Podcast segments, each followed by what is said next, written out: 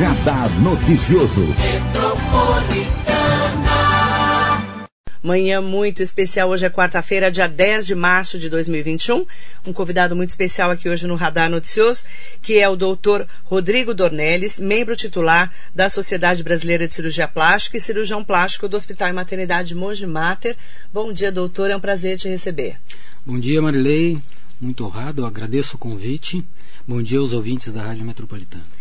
Conta um pouquinho da sua história. O doutor é de São Paulo, mas já está na região há bastante tempo, né, doutor? É verdade. Na, uh, eu nasci no Rio Grande do Sul, Porto Alegre, fiz toda a minha formação lá, faculdade, fiz a especialização em cirurgia geral, uh, cirurgia plástica. Logo que me formei, vim para São Paulo, onde estou desde então. Já fazem 22 anos, vão fazer que, que vim para cá, exatamente. Vim procurando me aperfeiçoar, fazendo área de atuação que é uma área de atuação da cirurgia plástica, a cirurgia crânio-maxilofacial, e já fazem cerca de 15 anos que, que atuo também aqui em Mogi, operando no Mogi Mater. Que bacana. Doutor, é importante falar, né, quando a gente fala de um médico cirurgião plástico, para saber se ele é titular da Sociedade Brasileira de Cirurgia Plástica, não é, doutor? Isso é importantíssimo, Marley, porque a cirurgia plástica, ela é um longo caminho. Então, além da faculdade de seis anos que é feito da faculdade de medicina, são mais dois anos de cirurgia geral, mais três anos de cirurgia plástica. Esses três anos de cirurgia plástica, no final deles, existe uma prova para a Sociedade Brasileira de Cirurgia Plástica, na qual o candidato se torna né, especialista e depois até lá dentro da sociedade membro titular. Então são 11 anos de formação para poder então ser reconhecido pela sociedade brasileira e fazer os procedimentos. Então, tomar muito cuidado na hora de fazer uma cirurgia plástica, um procedimento, lipoaspiração, até mesmo uma cirurgia plástica, né, uma abdominoplastia.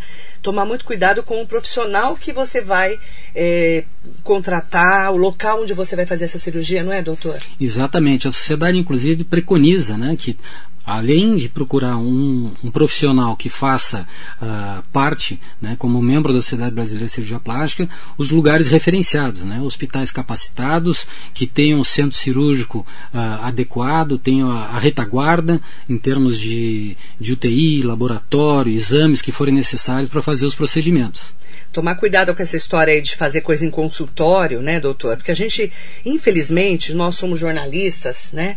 E temos que noticiar cada notícia péssima, desgraças na vida das pessoas. Ah, ela foi lá na clínica e fez um procedimento cirúrgico.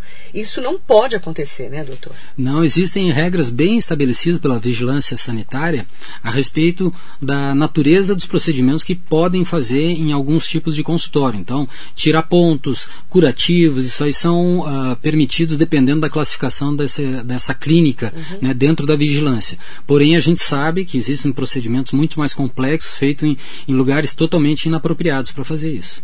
Aqui em Mogi, o Mogi Mater é uma referência, né? Sim, ele é um hospital terciário, né? um hospital que tem toda a estrutura, tanto a parte de, de de instalações para hotelaria, para os pacientes que vão ficar internados, como tem UTI específica para mulher, como ele é um hospital maternidade, tem a parte neonatal, né, que é atendimento, então ele é muito bem capacitado, é uma referência na região.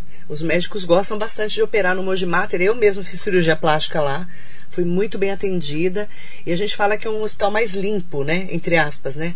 Essa coisa da contaminação, não é? São muito ciosos a respeito dos cuidados, né? Tanto em todas as etapas, desde a internação, da entrada do paciente, no centro cirúrgico, depois as acomodações, isso é bem cuidado lá.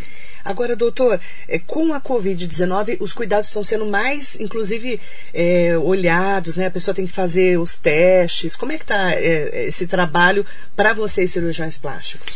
A Covid-19, essa pandemia, ela pegou uh, nós de surpresa um ano atrás. Porém, uhum a sociedade brasileira, junto, juntamente com a, outras associações internacionais, começaram a estudar e estabeleceram algumas normas para poder dar segurança aos pacientes. Então, hoje em dia, procura-se né, as cirurgias eletivas serem feitas em hospitais que a gente chama Covid-free, ou sessões nesses hospitais Covid-free. O paciente ele vai ser testado antes da cirurgia, então fazendo o RT-PCR, que é aquele exame do cotonete, né, que tem que ser feito uh, no máximo três dias antes da, da cirurgia. A própria equipe é testada frequentemente para podermos então uh, evitar esse tipo de contágio e mesmo assim no pós-operatório os cuidados são uh, aumentados em termos de isolamento, uhum. de visita, que a cirurgia plástica é sempre uma cirurgia que acaba gerando uma curiosidade parte uhum. das amigas, da comunidade, é. querem visitar, ver como foi, como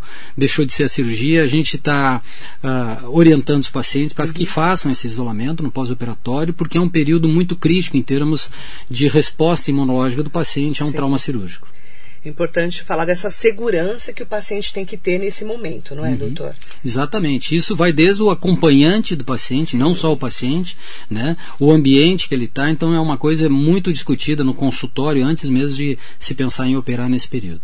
Dr. Rodrigo Dornelles, membro titular da Sociedade Brasileira de Cirurgia Plástica, que também opera aqui como cirurgião plástico no Hospital Maternidade Mogi Mater. Doutor, como que eu sei que eu estou bem para fazer uma cirurgia plástica? Bom, a cirurgia plástica é uma cirurgia eletiva. Então, nessa questão eletiva, nós levamos em conta o estado físico do paciente, o estado mental do paciente, as condições financeiras, a questão do afastamento né, do paciente. Então não é uma cirurgia que nós temos que urgenciar de alguma forma.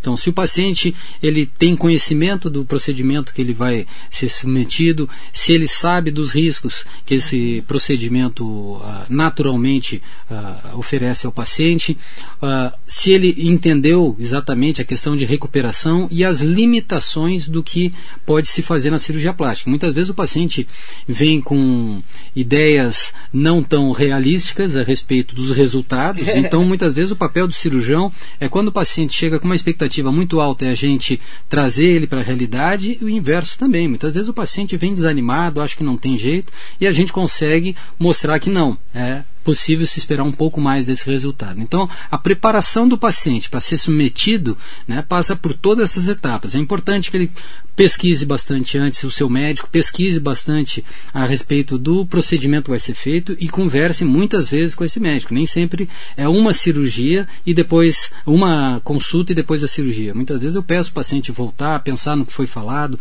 trazer algum acompanhante que tenha algumas dúvidas diferentes, alguém que vá cuidar ele em casa, para ele estar tá muito preparado para o que espera. As pessoas têm muito isso, né? É, olha, faz aí um, né, doutor? O doutor não é milagreiro, né?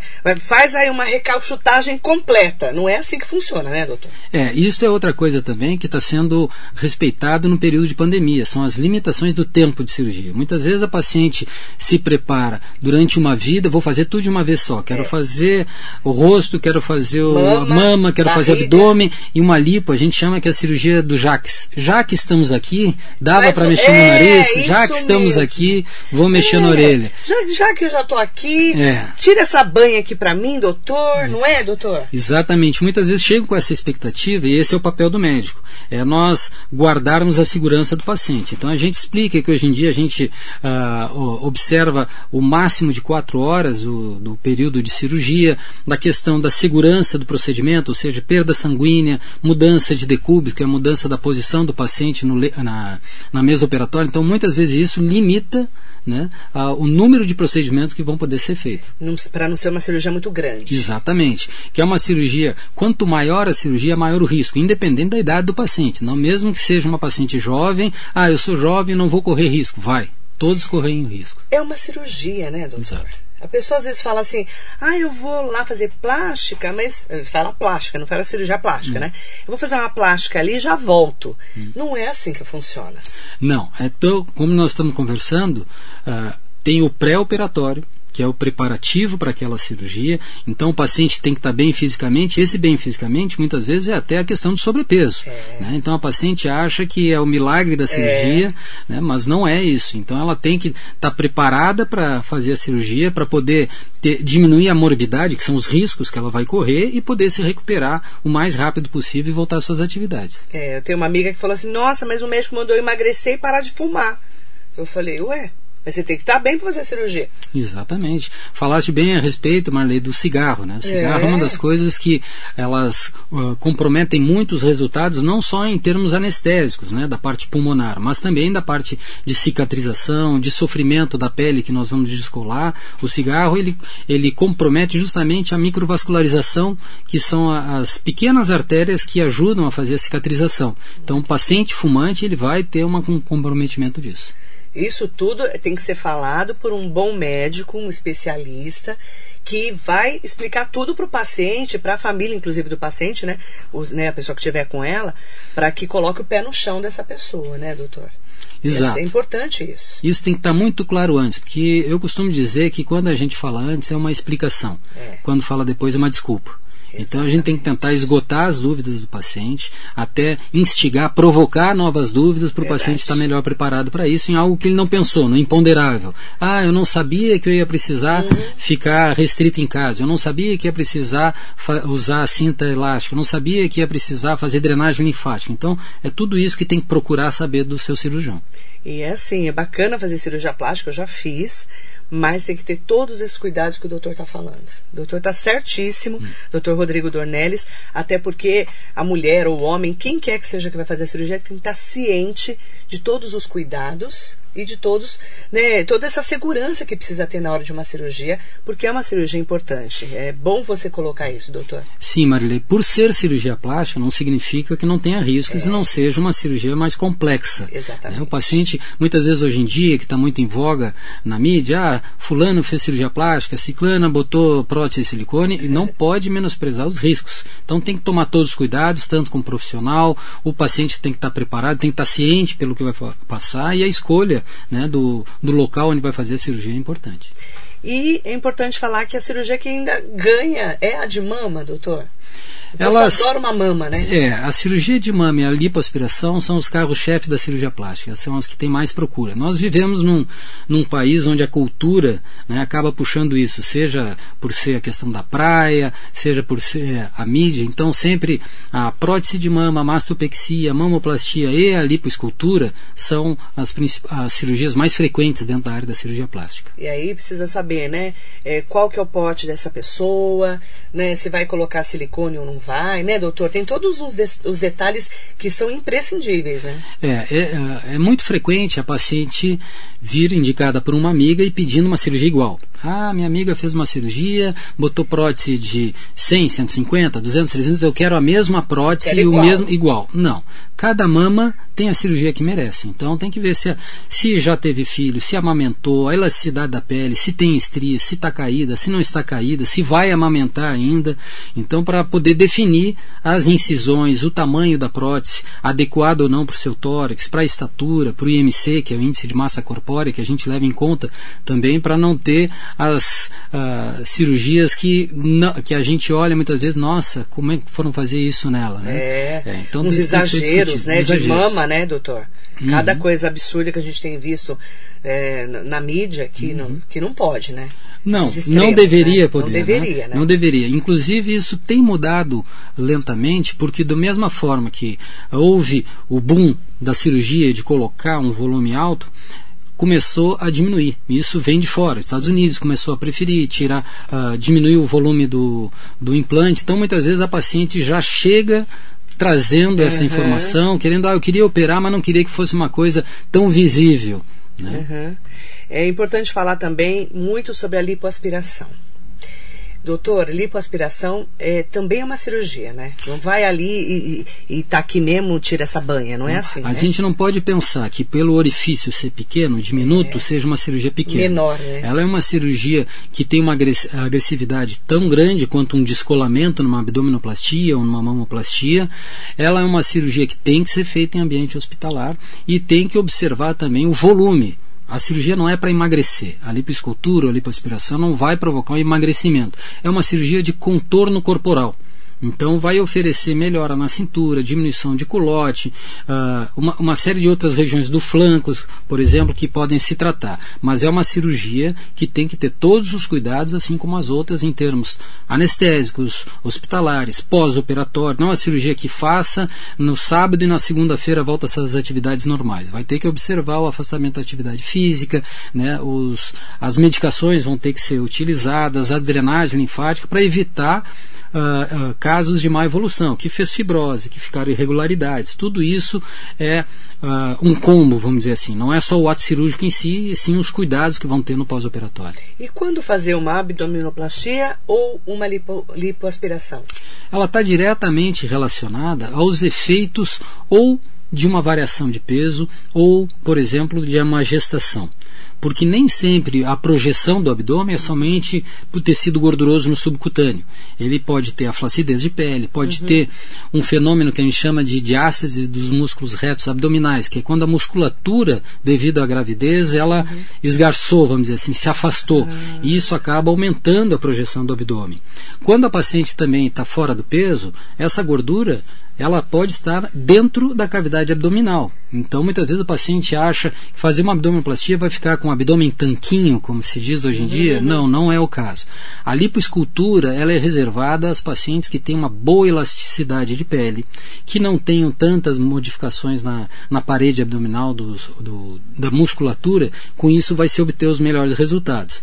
Então, a abdominoplastia quando tem uma perda grande de elasticidade uhum. de pele, tem uma quantidade grande de estrias e alterações na parede abdominal.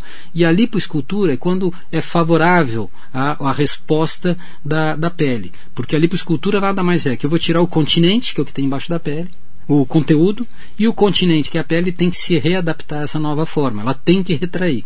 Senão uh, começam a ocorrer aqueles excessos de pele. Diz, nossa, eu pensei que ia fazer a lipo e isso ia acabar. Sim, mas isso é a resposta da pele e não da lipo. E aí o médico que tem que orientar, tem que orientar o paciente ou a paciente. É por isso que todo caso precisa uma avaliação. É. Né? Muitas vezes, ainda mais hoje em dia, com essa questão da comercialização da empresa da estética, se acha que se liga e pergunta, como se fosse uma feira, quanto é a lipo? Quanto é a mama? Quanto é por telefone? Não, o paciente tem que ser avaliado em todas essas condições para poder então ter o resultado. Comercialização e também alguns cirurgiões que até já foram banidos até da medicina, né, da cirurgia plástica, que faziam lives, stories no meio da cirurgia, né, doutor? É, isso existe uma no, no nosso código de ética médica, isso é muito claro tá certo? Não se pode expor o paciente, mesmo com a permissão dele. Então, as questões de, de mídias sociais, como Instagram, Facebook, até mesmo pelo WhatsApp, de fotos pré e pós-operatórios e intraoperatórios, né? isso uh, não é permitido por lei.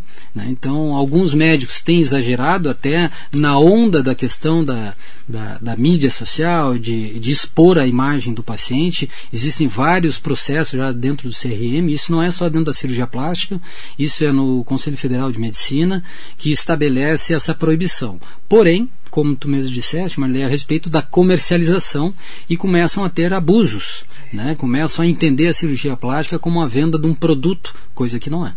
É, a gente vê muito isso na rede social, na internet, tomar cuidado com esses anúncios assim, 10 vezes de, sei lá, 900 reais, umas coisas assim meio absurdas, né, é, doutor? É, isso de, entra dentro da comercialização. Tem que lembrar que uma cirurgia, ela é uma cirurgia que uh, ela vai ter um período de recuperação. Por exemplo, vai fazer uma mamoplastia, vai ter um período que eu vou acompanhar o paciente durante aquele primeiro ano, seis meses, oito meses, dez meses, né? E o paciente vai ter que uh, se comprometer no retorno disso. Então não é uma presta, vou fazer uma em 24 vezes, em 36 vezes, que não é uma venda de carro, uma compra de geladeira.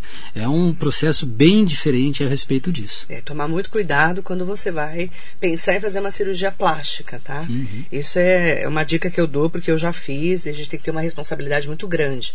É uma cirurgia muitas, muitas vezes grande, né? Quando você faz uma abdominoplastia, uma mama, é, é uma cirurgia grande. É. Voltando a um tópico, Marley, que tu citaste a respeito das mídias sociais, né? O paciente muitas vezes, ah, quando o paciente chega, muitas vezes ele pede, ah, o senhor tem fotografia para mostrar? Também não pode isso. Não pode, né? né? As fotografias Expor, são né? retiradas, né? exatamente, as, as, fotografias são feitas. Eu tenho uma. Eu tenho mais de 30 mil fotos de pacientes, mas são guardadas para mim, é para eu e o paciente discutirmos o, cada caso. E eu falo ao paciente, como é que eu posso ter segurança é. em chegar no médico que mostra várias fotografias, que essas fotografias não foram modificadas? Hoje em dia tem Photoshop. Nossa. Né? E não tem como garantir. Mais fácil de fazer. É Exatamente. E não tem como eu garantir que aquele resultado daquela foto vai se repetir naquele paciente. Cada caso é um caso. Agora, doutor, você também faz cirurgia crânio-maxilofacial. Sim. O que, que é isso? A cirurgia crânio-maxilofacial é uma área de atuação no qual a especialidade de cirurgia plástica, otorrino ou ah, cabeça-pescoço podem atuar.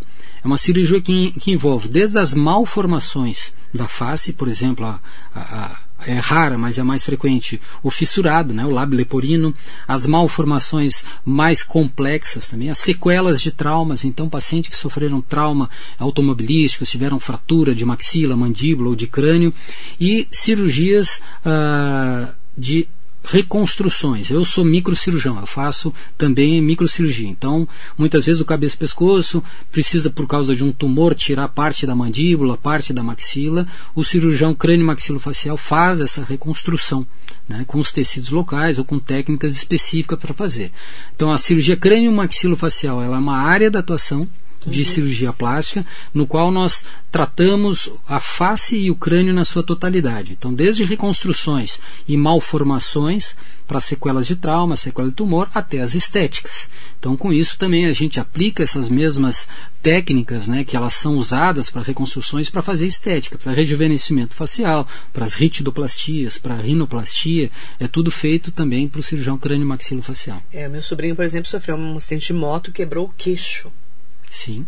Que é muito grave, né? É grave porque a fratura, ela pela energia do trauma, ela compromete não só a parte óssea, mas a parte muscular, a inervação, pode gerar paralisias, pode ter uh, comprometer a parte da oclusão. Então é um, um tratamento que tem que ser multidisciplinar para poder restaurar não só a forma, mas também a função né, que, na qual foi Você já deve ter pego vários, várias coisas assim difíceis, né? Sim, porque são normalmente são acidentes, traumas, né? né traumas, né, no, no caso desta área do trauma, que vão desde uma, uma simples fratura nasal, né, no qual não tem deslocamento, até uh, lesões com perda de substâncias, acidentes que houve arrancamento, avulsões, fraturas, então é, é mais complexo isso um amigo nosso perdeu massa encefálica. Exatamente. Abriu o crânio. É. São cirurgias Grave, que, né? que a emergência. É na hora ali. É, né? Exatamente, tem que ser tratado. Aí o cirurgião crânio maxilofacial, ele não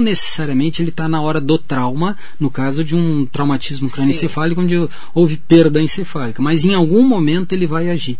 Então, na hora que estabilizar o paciente, é. sair o risco maior de morte, então o cirurgião crânio maxilo vai ser chamado para dar atendimento. Exatamente. Que é muito minucioso, né, doutor? Sim, cada, como tudo na medicina, cada caso ele tem que é. ser customizado, né? É. Vai ter a sua técnica, o seu momento e os cuidados necessários. Eu imagino. É, a gente que fala muito né, sobre acidentes e traumas, a gente vê muita coisa assim difícil. Uhum. E você fala, nossa, não é possível. Mas a, a medicina evoluiu muito, né, doutor? Sim, né? evoluiu. Né? o, o, que nós dispomos hoje em dia dentro da tecnologia, principalmente de planejamentos virtuais, de planejamentos dentro do computador, de prototipagem, que são aquelas impressões 3D para estudar o caso antes, uhum. é uma coisa que nos ajudou muito e já mostra os resultados. Dr. Rodrigo Dornelles, membro titular da Sociedade Brasileira de Cirurgia Plástica, também cirurgião plástico no Hospital e Maternidade Mogi Mater. Eu gostaria de falar, doutor, se chega algum, alguma mulher, algum homem e fala assim, doutor, eu quero esse nariz aqui, você faz para mim? Você Sim. faz esse nariz? Eu queria Sim, esse chega nariz aqui. e muito, e muito. E a boca da Angelina Jolie, por exemplo? É. O pessoal é. fala isso, doutor? Fala. Fala muito trazendo fotos né, de amigos, de persona ah, personalidades, da Angelina Jolie, por exemplo, do nariz da Gisele Bündchen. Né, eu queria ter... Eu falo para ele que muitas vezes trazem tantas fotos que eles vão querer um Frankenstein. É, porque Vão você querer vai... montar, exatamente. Monta o olho de um, a boca do outro, o nariz do outro, né, doutor? É. E isso está mais do que provado que é uma coisa que não traz a beleza. Traz muitas vezes aberrações, como né, o Nossa, famoso personagem, né? o quem humano e outra coisa, Nossa. que procura uma realidade que não é para o seu biotipo. E fez 100, 200 cirurgias, né, doutor? Exatamente. Uma loucura, né? Então, a harmonia de volume de lábios, de largura do rosto, de po uh, posicionamento nasal, isso é de cada caso. Né? Então, não, uh, muitas vezes, o, o, mais difícil é a gente entender a queixa do paciente, ele, o que, que ele está querendo, e a gente conseguir mostrar para ele o que, que a gente pode conseguir. Que não é aquela foto da Angelina Jolie ou que não é a foto da Gisele Bündchen. É importante falar disso, porque eu já vi muitas pessoas que falam: ah, eu quero esse nariz aqui. E é, é, interessante, né? Porque o, o, cirurgião plástico, eu fico imaginando a cabeça do cirurgião, né? Eu que já vi cada coisa, doutor, que a gente está uhum. muitos anos no jornalismo, né? Esses quem humanos, por exemplo, que a pessoa começa a ficar viciada em cirurgia plástica e quer encontrar a perfeição. E o que, que é perfeição na cirurgia plástica, doutor? a, a perfeição é, a, é quando há um equilíbrio, né? tanto da parte física como psicológica. Eventualmente, esses pacientes que buscam a perfeição, na verdade, nós não temos como tratar o psicológico. São pacientes que não se aceitam, que têm muitas vezes alteração de uh, não aceitação da sua forma, que nem sempre é devido a uma queixa. Então, muitas vezes o, o paciente vem com uma, com uma queixa e a gente começa a esmiuçar e nota o que a gente chama de síndrome dismórfica. É quando o paciente não se aceita. E se ele está trazendo o nariz e a gente opera o nariz, muitas vezes migra isso. Olha, o nariz até ficou bom, mas agora não está combinando com a minha bochecha, não combina com o meu queixo. E aí os profissionais vão lá, mudam a bochecha. Bom, agora mudou. A fronte não está boa, posicionamento do supercílio, ou seja, não há perfeição. Então a síndrome dismórfica corporal né, é uma entidade que é difícil da gente constatar Muitas vezes a gente pede auxílio de profissionais da psicologia uhum. para entender né, qual o fundamento destas queixas. Que ah, alguns mais desavisados, o paciente vem com uma queixa, a gente não consegue ah, entender essa, essa síndrome e entra numa furada, porque a gente vai operar um paciente que não vai ficar satisfeito, por melhor que tenha sido feita a cirurgia, e ele vai trazer outras queixas além daquelas. E você já pegou casos assim? Sim, sim, né? Como ah, que você identifica, assim? Uh, eu acho que a experiência é uma coisa que é, ajuda muito. Muitos anos, é. né? Então, na hora da. É por isso que é muito importante o contato do médico com o paciente. A gente volta naquela questão dele pedir o preço é, por telefone. É o olho no olho, né? Exatamente. Doutor? A gente entender o que está movendo. Muitas vezes o paciente está num sofrimento tão grande de depressão, teve perda, né, ou conjugal, ou teve perda na família, ou está mal no emprego e começa a tentar achar uma, uma tábua de salvação. Que não é verdade. Isso é difícil, mas a gente tenta colocar o pingo nos is durante a entrevista, durante a anamnese, né, tentando identificar o que, que realmente está fazendo uma insatisfação nesse paciente. Será que esta queixa do nariz é tudo que existe? Ou por trás desse nariz, por trás dessa máscara, tem outras coisas que estão incomodando mais ainda do que o próprio nariz e que tem que ser resolvidas antes? O papel desse médico experiente é muito importante, né? Sim. É importante você ter essa orientação em médicos. Entrevistei muitos médicos já, doutor. A gente já viu cada caso assim que realmente é o papel do médico ali na hora de explicar para essa pessoa, né? É exatamente o, qual é o papel do médico e como que ela precisa entender essa cirurgia. Né? É, o médico ele tem que, além de técnico, ou seja, ele poder se capacitar tecnicamente para aquele procedimento, ele tem que ter a humanidade de entender o paciente né, e o seu sofrimento. É. Porque no final das contas, mesmo por ser cirurgia plástica, a gente está tentando diminuir um sofrimento. Seja um sofrimento. Porque uh, muitas vezes a pedra no sapato só sabe quem está calçando ele. Exatamente. Então, essa empatia de tentar entender é a parte difícil, que é um eterno aprendizado. Isso não é uma técnica de mamoplastia Eu... que vai substituir. E é interessante que às vezes só a pessoa enxerga Isso. aquilo, né? Uhum. Tem uma amiga que tem orelha de abano. Eu não sabia que ela tinha orelha de abano. Ela que me contou. Uhum. Porque aquilo incomodava tanto ela e eu nunca tinha percebido. Você não percebe, porque é um cômodo do outro. É uma dor, né, doutor? É uma dor. Né? Que nem a mulher, ah, eu tive três filhos, minha barriga tá mole. O marido nem às vezes nem liga, né? Uhum. Porque homem é diferente de mulher, né, nessa percepção. Mas para aquela mulher tá horrível. Então, para ela vai ser, Sim. ela vai resolver um problema dela, né? Uma coisa que eu acostumei a fazer é porque o, a gente tem que tentar ver o paciente com os olhos deles, não com os nossos. Não é incomum o paciente chegar, o que, que o senhor acha que eu devo fazer? Eu não sei, o que, que te incomoda? Então, mesmo muitas vezes eu coloco o paciente na frente do espelho para falar do que, que incomoda, eu pergunto, por mais que eu ache que tem alguma indicação, eu pergunto o que, que te incomoda, para tentar objetivar. Porque senão a melhor cirurgia que eu fizer não vai ser suficiente porque não era o que incomodava a paciente. Mandar bom dia para todo mundo que nos acompanha na Rádio Metropolitana, no Facebook, no Instagram, no YouTube. Hoje com o Dr. Rodrigo Dornelles, que está aqui com a gente, um convidado especial para falarmos um pouco mais sobre cirurgia plástica. Mandar bom dia para Lilian Márcia Loureiro, excelente entrevista, médico muito coerente. Mandar um beijo para Lilian Carla Castro, Cláudia Pereira Abundanza, Roberto Robinson, Mauricé Rufino, Carlão Serralheiro, Andréa Ciola Caporali, Leise Castro Caldas, Maria José Oliveira, Ana Cecília Uni Ferreira da Silva, Silvia Souza. Um beijo para você, para Helena Lopes também. E aproveitar para falar com os nossos ouvintes internautas, né? O Orlando Araújo, ótima entrevista. Bom dia também para o Fernando Barreto.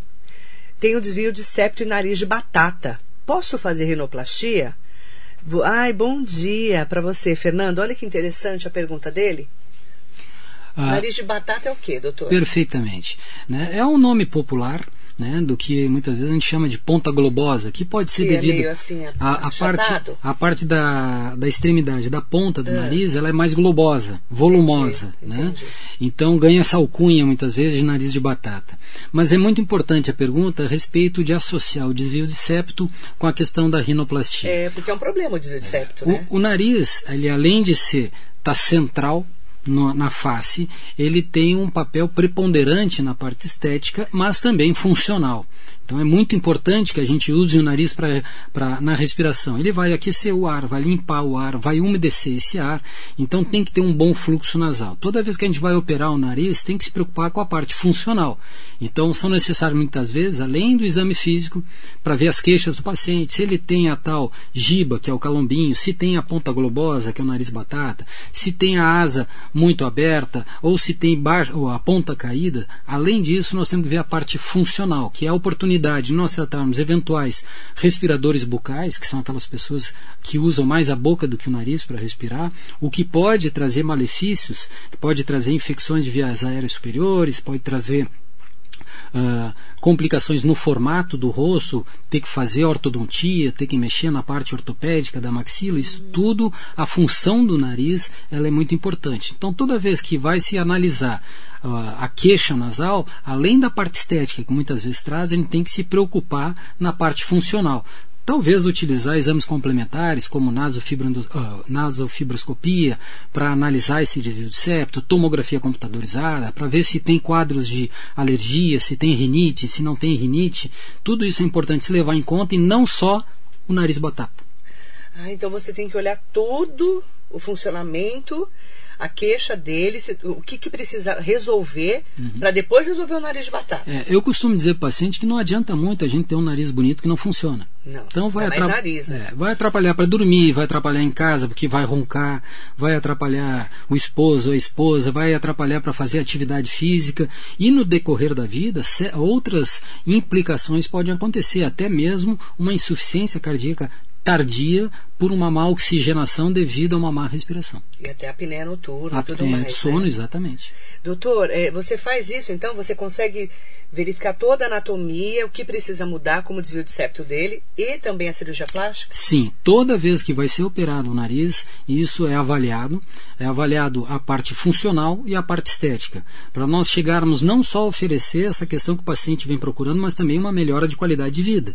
Né? Que a qualidade respiratória. A pessoa não respira né? direito, né? Exatamente. De septo a pessoa não respira. É, muitas vezes isso vai passando desapercebido, que há vários anos isso acontece, ou quase desde a juventude. E outras coisas que ele não sabe explicar de onde é que tem a causa, podem estar numa má respiração.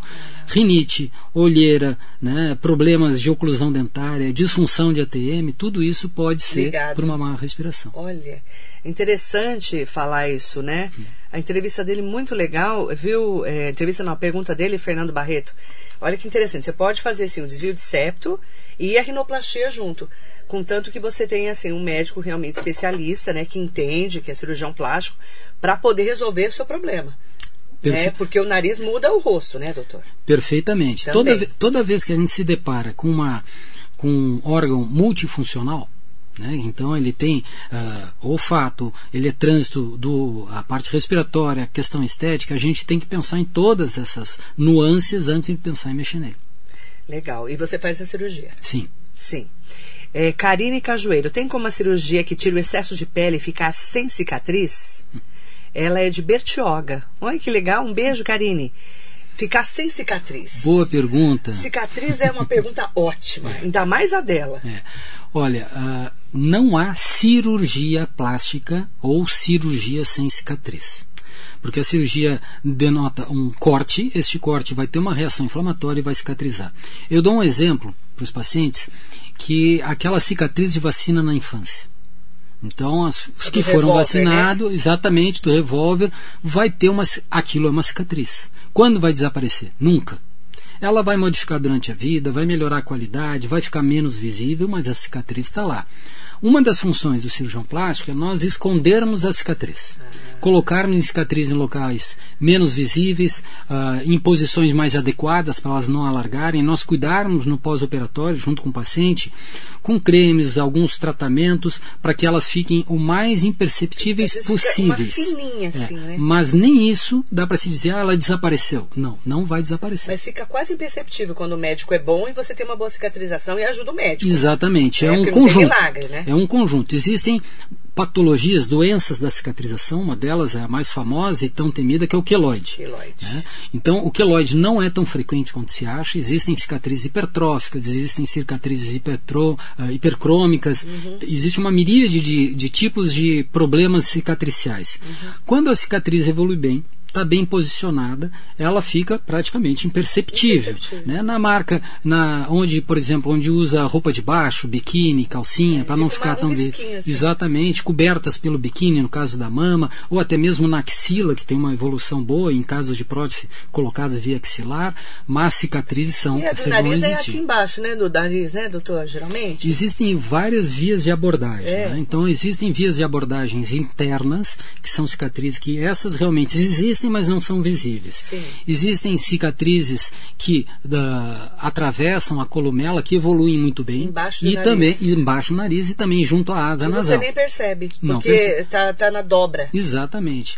Algumas localizações do corpo são muito favoráveis a ter cirurgias fácil. imperceptíveis. Porém, a pergunta dela é se fica ou não fica. Sempre fica. Sempre porém, ela pode cicatriz. ficar menos aparente. E aí vai também do local que você vai tirar a pele, Isso. né, doutor? Exatamente, Marley. E aí você vai lá, você faz uma, um- uma cicatriz menos perceptível possível. É, a gente tenta disfarçar ela como uma ruguinha, como uma estria, em local onde a roupa ah, cobre, tudo isso para que ela não seja tão Mas eu vou perceptível. falar uma coisa pra vocês. Hum. Cicatriz não é nada perto de um problema quando você tem uma barriga flácida, uma mama caída. Eu, eu vou, tô falando por mim. O, paci- o paciente que A está preocupado. nem ligo pra cicatriz. Muitas vezes o paciente que está preocupado muito com a cicatriz não está na hora de operar.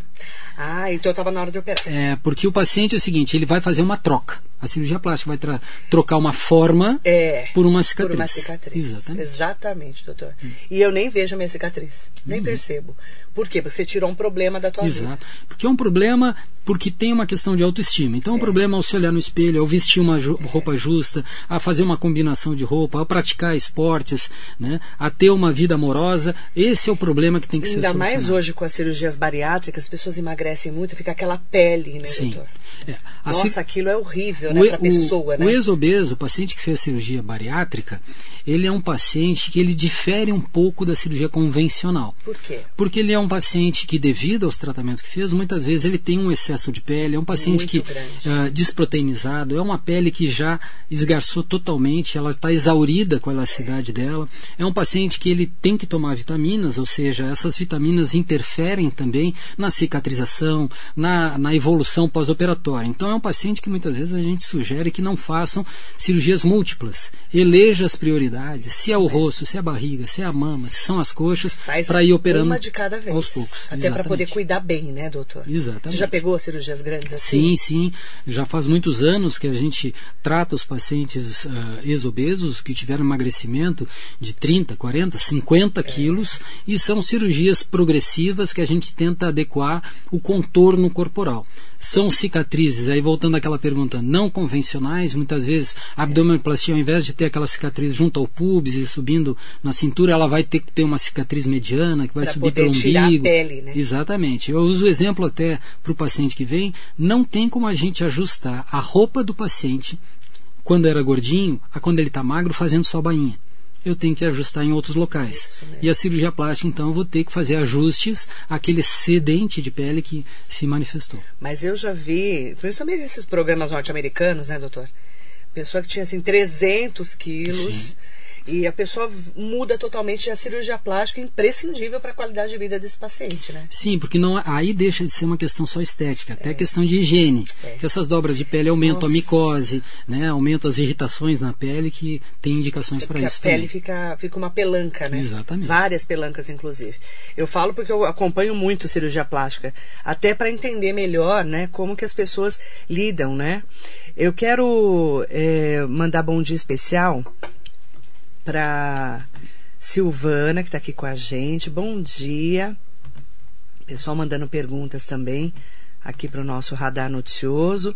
Aproveitar para falar com as nossas ouvintes. E os meninos também. Os homens estão fazendo mais cirurgia plástica, né, doutor? Então, tem aumentado. Eu acho que isso é uma é questão. A, a vaidade, ela não tem gênero.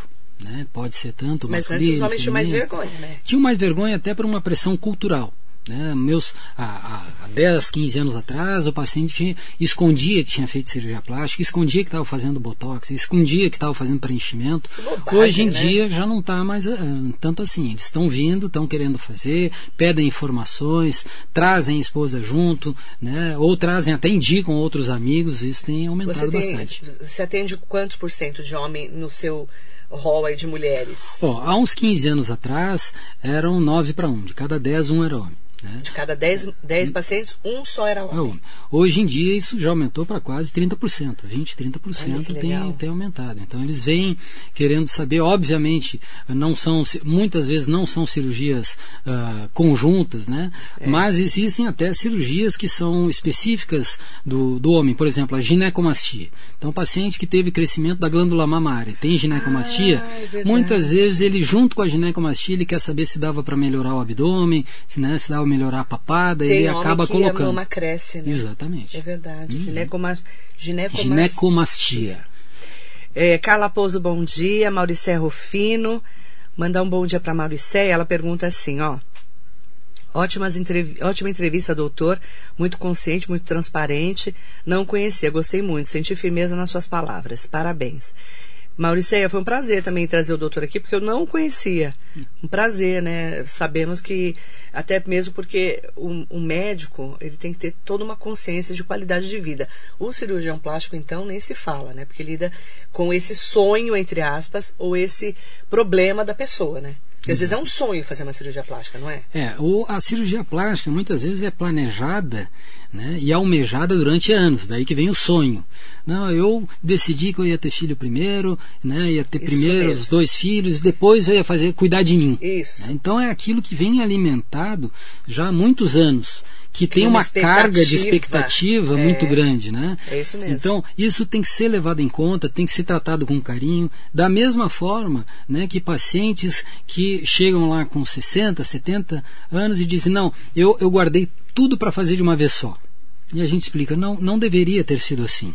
O ideal é que tu faça pequenos procedimentos, faça pequenos ajustes e chegue em melhor condições mais tarde, né? Então, assim como é um sonho inicial, pode ser um sonho que ele está sendo alimentado por muitos anos que não deveria. Então, a gente uhum. tem que orientar isso para, aos poucos, ir fazendo os ajustes. A Iracema, a Iracema Silva fala aqui, doutor, pessoas que têm queloide não tem jeito? É, o queloide é um grande problema. Né? Ah, na medicina, a gente diz que quando, tem a gente, quando nós temos várias formas de tratar alguma coisa, na verdade não tem uma boa. Porque senão era só ela que a gente usava. Sim. O queloide ele é uma doença da cicatrização. Num dos períodos da escada de cicatrização, que começa desde o corte inicial, seja por um bisturi, por um arranhão, né, por um trauma, até a cicatriz madura, existem uh, etapas que o organismo vai fazendo. Essas etapas, uma delas é de deposição de colágeno, ou seja, vai criar uma resistência que foi perdida durante o corte. É como se fosse um disco quebrado. Chegasse naquele ponto, o organismo não consegue amadurecer essa cicatriz e uh, tratar ela e fica só depositando colágeno. Por isso que o queloide ele não é tão frequente e ele tem característica. Ele não para de crescer, ele pode sangrar, ele coça, ele dói. É diferente de uma cicatriz levemente hipertrófica, que ela está um pouco mais elevada, que muitas vezes os pacientes dizem, não, eu tenho queloide. Não, Não é exatamente isso. Quando há o queloide, aí sim, existe também uma complexidade, desde compressão local até uh, usar o que a gente chama de beta-terapia, que é um uhum. tipo de radiação que a gente faz sobre a cicatriz para tentar tratar ela. Sônia Gomes, bom dia. Manda bom dia para Jaqueline Benevides. Bom dia, sou bariátrica, logo quero operar também, ela falou. Uhum. É, o problema está sendo as barreiras trazidas pelo convênio. Eu não tenho sobra significativa, mas nessa fase estão. É, eu acho que eles estão colocando mais empecilhos, né, pelo que ela está falando aqui. É, abdominoplastia, para quem não tem laqueada, hum. seria um erro?